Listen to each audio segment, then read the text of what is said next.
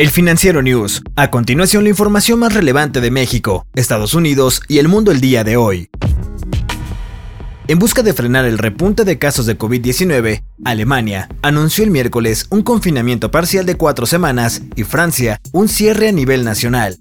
La Organización Mundial de la Salud dijo que la región europea representaba casi la mitad de los 2.8 millones de nuevos casos de coronavirus reportados a nivel mundial la semana pasada, la OMS agregó que las muertes relacionadas con el coronavirus también estaban aumentando en Europa, en un incremento de alrededor de 35% desde la semana anterior.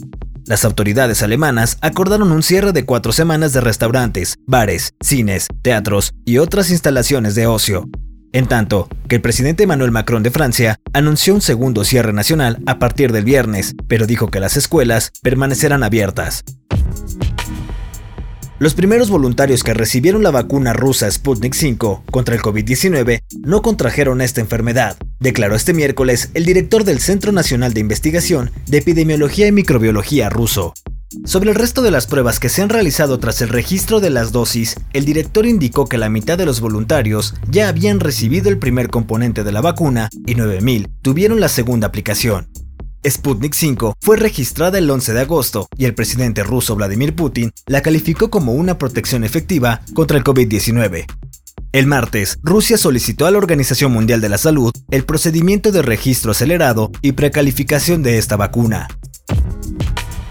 Las farmacéuticas Sanofi y GlaxoSmithKline acordaron promocionar 200 millones de dosis de su posible vacuna contra el COVID-19 al mecanismo COVAX, COVAX es el mecanismo en el que participa México para la vacuna del COVID. Las farmacéuticas revelaron este miércoles que tienen previsto comenzar la fase 3 de las pruebas a finales de este año 2020 y que pedirá aprobación regulatoria para el producto en la primera mitad del año 2021. En todo el mundo se han confirmado casi 44 millones de casos de COVID-19 y 1.16 millones de pacientes han muerto por el patógeno. El nuevo auto superdeportivo está aquí. Se llama Bolide y es una nueva creación de Bugatti, el fabricante francés de automóviles de alto rendimiento. Este es un vehículo de pista con un nuevo monocasco de carbono y un diseño completamente original. La firma francesa dio a conocer este miércoles que el Bugatti Bolide, su motor W16, rendirá nada menos que 1850 caballos de fuerza. El modelo orientado a las piezas extremas promete una asombrosa relación peso-potencia de 0.67 kilogramos por caballo de fuerza. El Bolide se asienta sobre un monocasco de fibra de carbono superligero y rígido.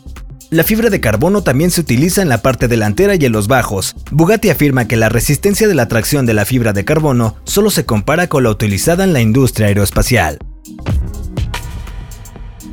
Para celebrar su aniversario, la Casa de la Moneda lanzó una colección especial de los personajes de la vecindad del Chavo del Ocho. Estos serán representados en su versión animada. El Chapulín Colorado y el Chavo del Ocho, dos de los personajes más reconocidos de Roberto Gómez Bonaños Chespirito, cumplirán 50 años de haber sido creados en 2021. En su cuenta de Instagram, Roberto Gómez Fernández, hijo del comediante, anunció la alianza con la institución que está cumpliendo 485 años de existencia.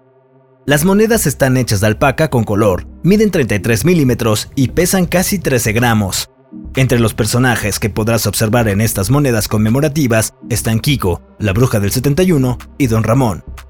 Hasta la próxima entrega del Financiero News. Yo soy Daniel Maldonado y la producción es de Daniel Díaz El Mou.